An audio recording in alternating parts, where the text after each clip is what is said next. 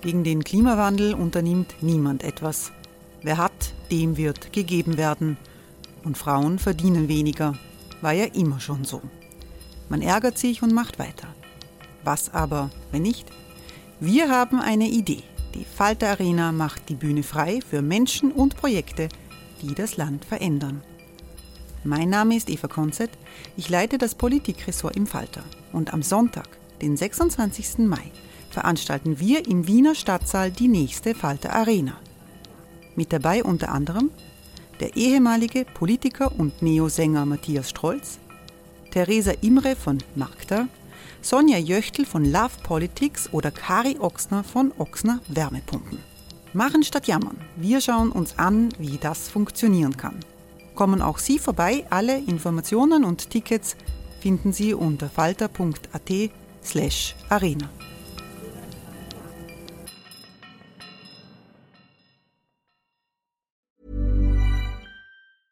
This is Paige, the co-host of Giggly Squad, and I want to tell you about a company that I've been loving, Olive and June. Olive and June gives you everything that you need for a salon quality manicure in one box. And if you break it down, it really comes out to $2 a manicure, which is absolutely insane. It's also so easy to get salon worthy nails at home with Olive and June. The difference between how your nails used to look when you did them yourself and now with the Manny system is a complete game changer. The best thing about Olive and June too is it's a quick dry, dries in about one minute, lasts for five days, and full coverage in up to one to two coats. Visit oliveandjune.com slash perfect manny 20 for 20% off your first system. That's oliveandjune.com slash perfect manny 20 for 20% off your first system.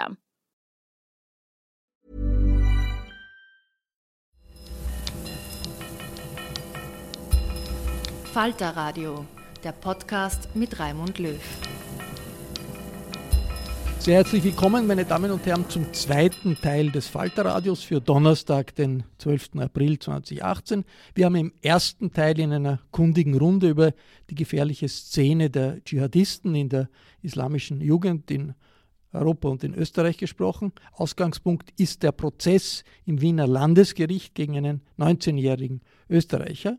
Der Mann wird beschuldigt, dass er im Auftrag des sogenannten Islamischen Staates versucht hat, Terroranschläge in Deutschland und auch in Österreich zu organisieren. Urteil gibt es zu dem Zeitpunkt, an dem wir diesen Podcast aufzeichnen, noch keines. Um die Gefahr zu reduzieren, die von Dschihadisten ausgeht, setzen die Behörden äh, Deradikalisierungsexperten ein, die mit den Jugendlichen Kontakt aufnehmen, um sie vom Weg der Gewalt abzubringen. Florian Klenk hat in einem Exklusivinterview mit dem Deradikalisierer des Angeklagten im Wiener Terroristenprozess, des Lorenz K., gesprochen. Äh, der Deradikalisierer heißt, der Deradikalisierer heißt Musa al, al, Musa al-Hassan Diaf, er ist Pädagoge, er ist Islamismusforscher. Wie muss man sich das vorstellen? Ist er sozusagen ein Sozialarbeiter für äh, Gefangene? Er ist ein, ein, Religions, ein, Religionspädagoge aus Oberösterreich, er ist ein, ein, ein ähm, jemand, der sozialarbeiterische Arbeit eigentlich durchführt. Er ist kein, glaube ich, wenn ich es richtig sehe, kein klassischer Sozialarbeiter, aber er hat einen Verein aufgebaut, der sich bemüht, diese Jugendlichen abseits des, äh, der religiösen Betreuung, also es gibt ja auch Seelsorge durch, äh, durch Imame in den, in den Anstalten, es gibt ja auch Gebetsräume in den Anstalten, es gibt äh, Moscheen da drinnen, aber abseits dieses religiösen Settings eben hinauszuführen und ihnen andere die Sozialarbeiter nennen das so schön, andere Narrative anzubieten. Wie viele solche ähm, Deradikalisierer gibt es in Österreich? Äh, wie viel der Verein hat, weiß ich nicht. Das ist eine Handvoll, es ist zu wenig. Es äh, hat erst unlängst äh, sozusagen eine Untersuchung gegeben über die Deradikalisierung, die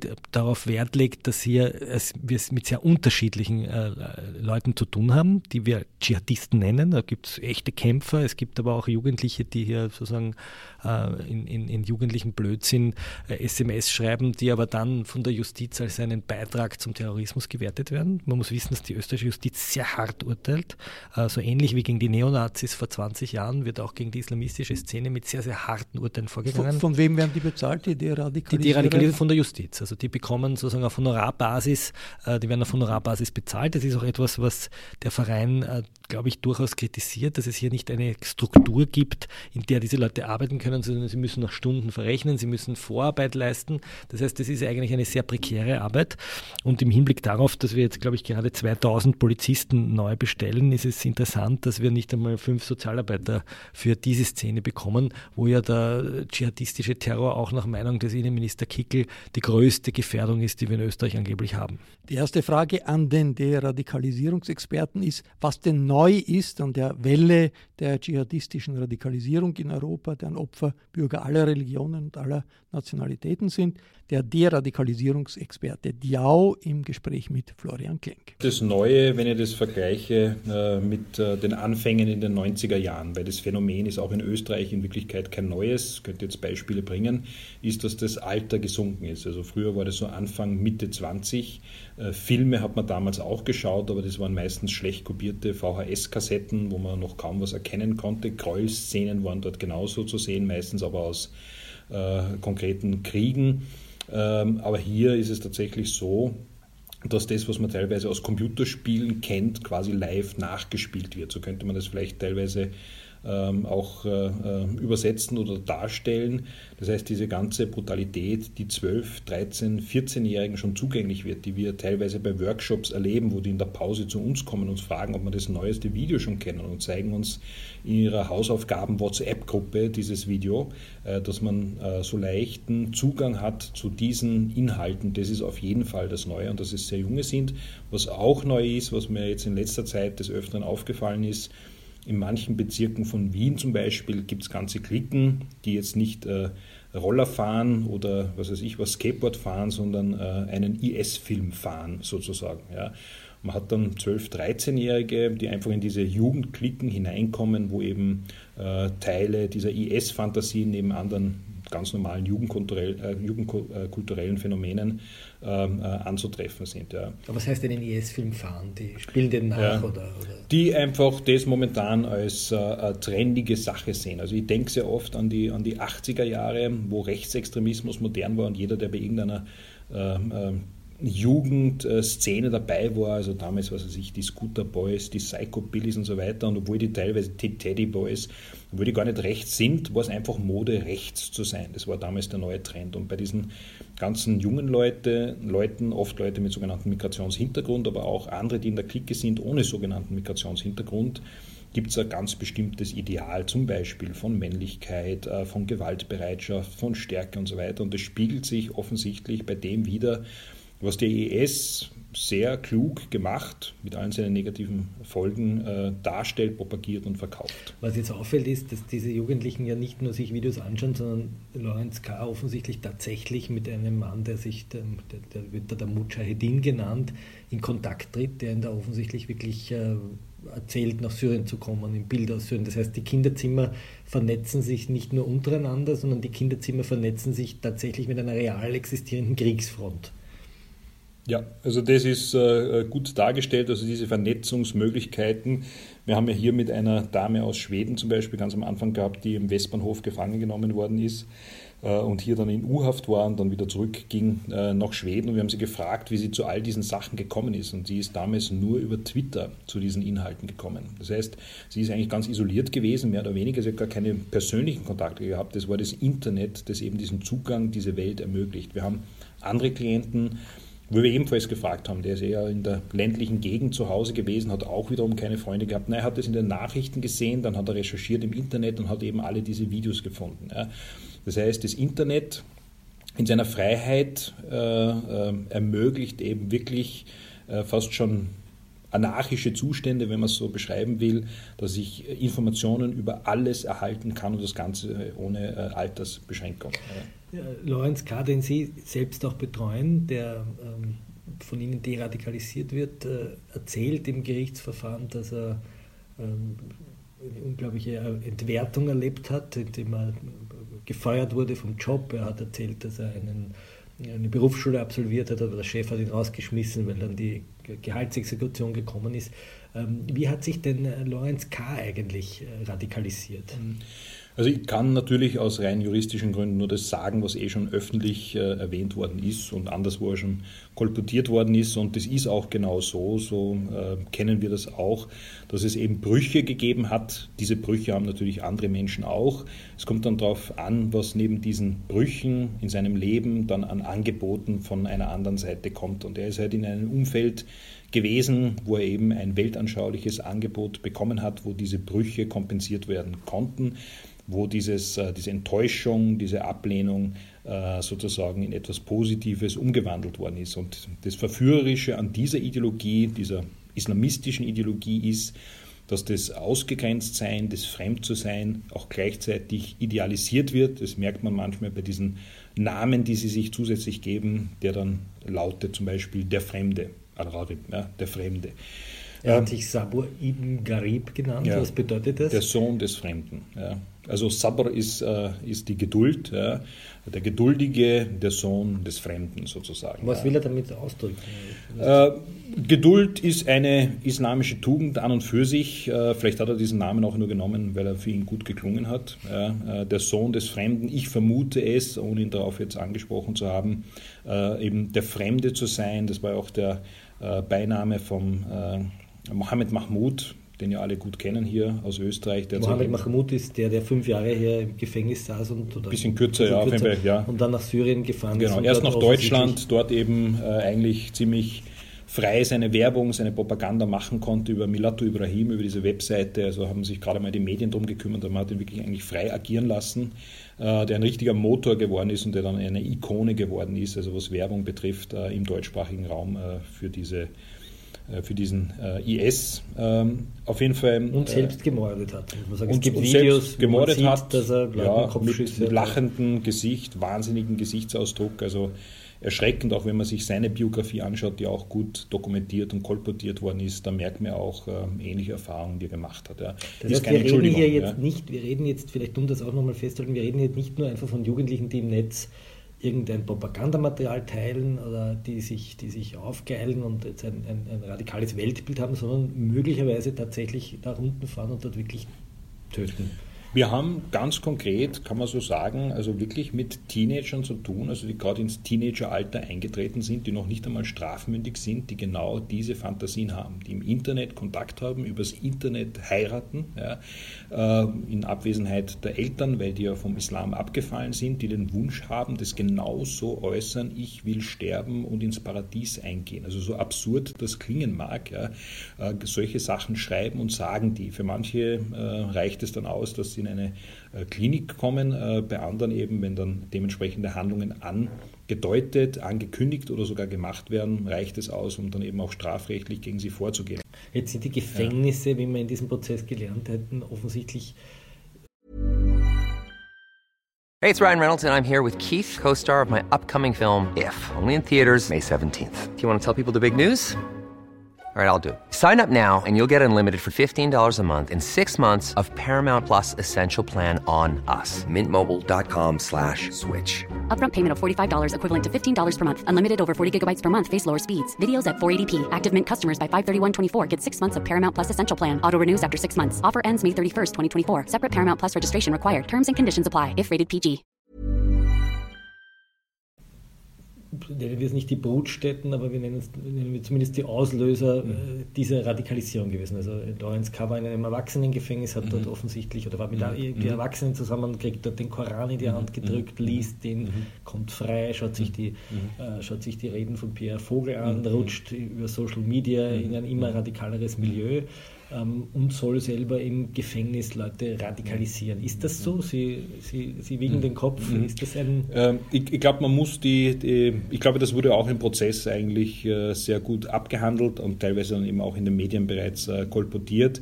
Äh, der Kontakt zur Religion ähm, war ja zwar im Gefängnis, ähm, allerdings ohne eine äh, Radikalisierung. Im Gegenteil, das wurde ja von dieser Person äh, als, als etwas Schlechtes dargestellt, sondern die eigentliche, der eigentliche Kontakt mit dieser Ideologie fand dann außerhalb des Gefängnisses statt. Da hätte man ihn versuchen können aufzufangen.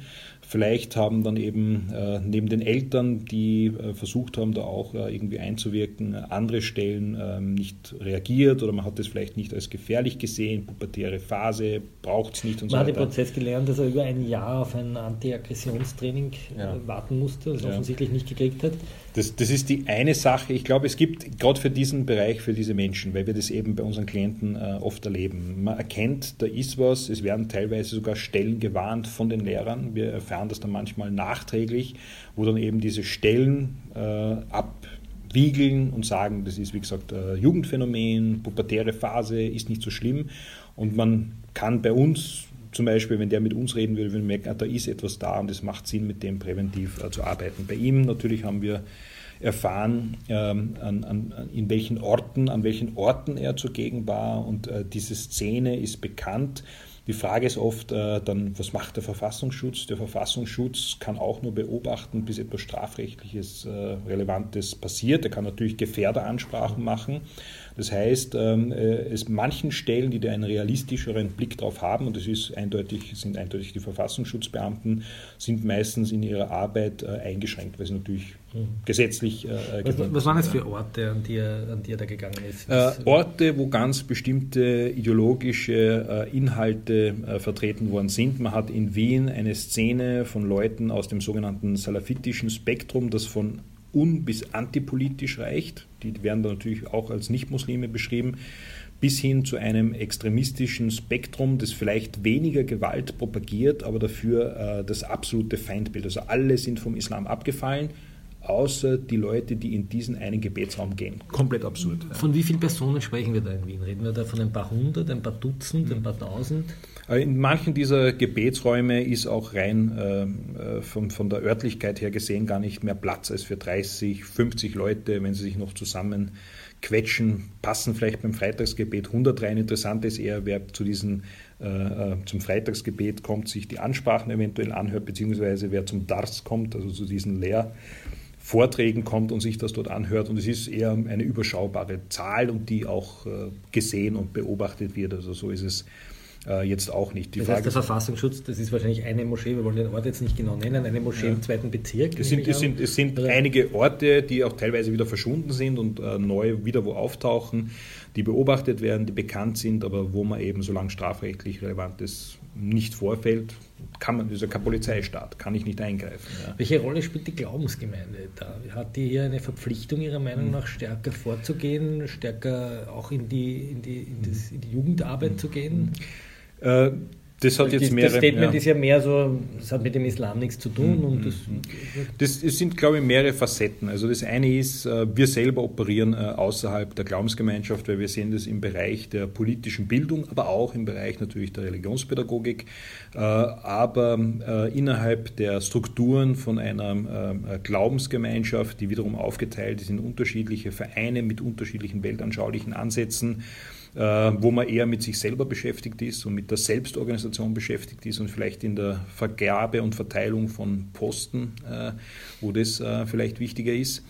Ähm, kümmert man sich ähm, vielleicht nicht um solche Sachen, solange das nicht irgendwie zum Beispiel von der Öffentlichkeit, sprich von den Medien aufgeworfen wird. Das haben wir sehr oft bei diesen Phänomenen. Natürlich reagieren dort auch dann die Glaubensgemeinschaft, indem sie zum Beispiel jetzt eine Stelle gegründet haben, die sich dieses Phänomens annehmen sollen. Aber wie gesagt, dieses Phänomen ist seit den 90er Jahren bekannt.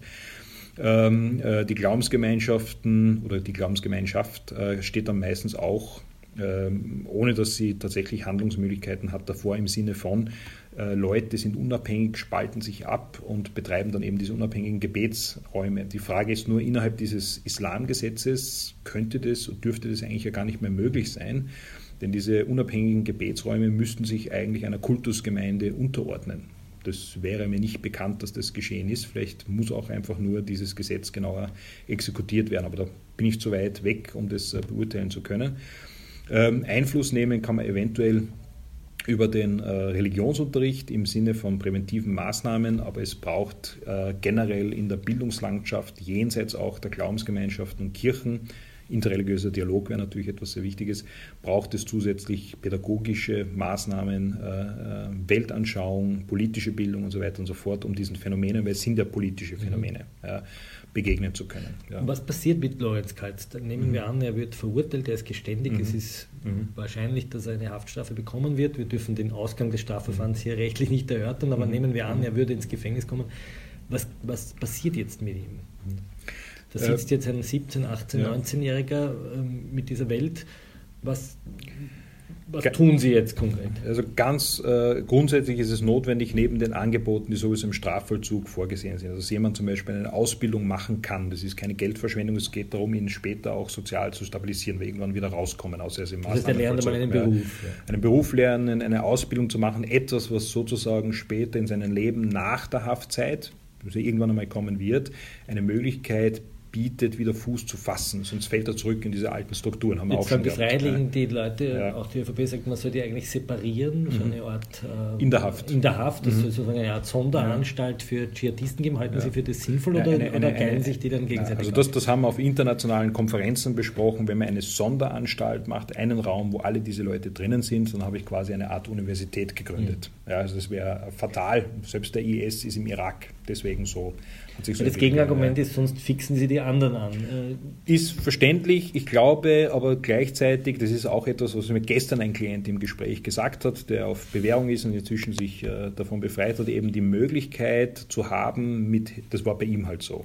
ja, mit Häftlingen in einer Zelle zu sein, die quasi nicht zu diesem Spektrum gehören, mit denen er sich gut verstanden hat, die eigentlich seine Feinde sein sollten. Das hat nicht gepasst. Dann hat zusätzlich der katholische Seelsorger, der dort ehrenamtlich noch aktiv ist, mit ihm Gespräche geführt. Dann hat er mit uns Gespräche geführt und diese, äh, dieses Zusammenfließen von verschiedenen Informationen jenseits der Propaganda, die er vorher bekommen hat, hat sozusagen dieses ausgewogene alternative Bild auch möglich gemacht. Manche muss man vollkommen richtig isolieren, weil sie andere anfixen, stimmt vollkommen. Es gibt aber auch Leute, die allein schon durch den Zwangskontext und die alternativen Angebote, die sie deswegen auch gerne annehmen wollen, bereit sind, äh, sich äh, zu ändern. Und wenn man merkt, dass sie quasi eine Art Magnet bilden oder tatsächlich andere anfixen mit diesen Sachen, muss man wahrscheinlich versuchen, sie zu trennen. Angesichts der Realität in Gefängnissen, äh, wo hochkriminelle Personen drinnen sind, die diese Aktivitäten dann teilweise, soweit es halt möglich ist, dort auch noch fortführen, sei es jetzt Drogenmissbrauch oder dergleichen mehr, äh, wird man sowieso letztendlich keine Lösung finden, die allgemein äh, immer funktionieren wird. Frankreich auf jeden Fall hat es versucht mit diesem Sondergefängnis, mit dieser absurden Maßnahme, französische Nationalhymne singen und lauter solche Sachen, kolossal gescheitert. Ja. Das Gleiche hören wir eben bei Konferenzen. Also man muss sozusagen die Alternativen zu dem, was die als Ideologie gesehen haben, absolute Wahrheit, äh, absolute Feindschaft zu bestimmten Gruppen von Menschen, muss man mit entsprechenden Programmen begegnen. Äh, was wir versuchen ist auf jeden Fall das Grobziel, stark vereinfacht gesagt, äh, ist einerseits äh, sind die Menschenrechte, also als Grobziel dorthin zu gelangen. Das andere Grobziel ist dann letztendlich auch die Anerkennung von einem demokratisch verfassten äh, Staat mit einer pluralistischen Gesellschaft. Das sind die Grobziele. Das war in einem Gespräch mit Florian Klenk, der Deradikalisierungsexperte Musa al-Hassan Diao, ein Islamforscher und Pädagoge, dessen Job es ist, islamistisch radikalisierte Jugendliche von Terrorismus, von Gewalt abzubringen. Sie hörten den zweiten Teil des Falterradios für Donnerstag, den 12. April 2018 und wir verabschieden uns von den Hörerinnen und Hörern des Freirad des Freien Radios in Tirol. Das eben gehörte Exklusivinterview können Sie diese Woche im Falter lesen. Die dahinterstehende journalistische Arbeit ist beträchtlich. Wenn Sie noch kein Abonnement des Falter haben, dann überlegen Sie doch, ob Sie ein Abo nicht bestellen wollen, möglichst gleich. In gefährlichen Zeiten ist freier Journalismus doppelt wichtig. Eine Online-Bestellung geht ganz einfach über die Homepage www.falter.at/abo. Die Technik hatte souverän wie immer Anna Goldenberg im Griff. Ich darf mich im Namen des gesamten Teams verabschieden. In der nächsten Folge am kommenden Samstag wird es um die Rolle Chinas als neuer Weltmacht gehen. Ich hoffe, Sie sind dabei. Sie hörten das Falterradio, den Podcast mit Raimund Löw.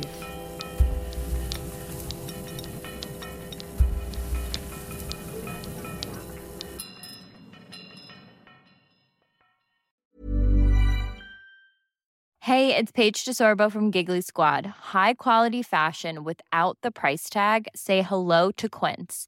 I'm snagging high-end essentials like cozy cashmere sweaters, sleek leather jackets, fine jewelry, and so much more. With Quince being 50 to 80% less than similar brands.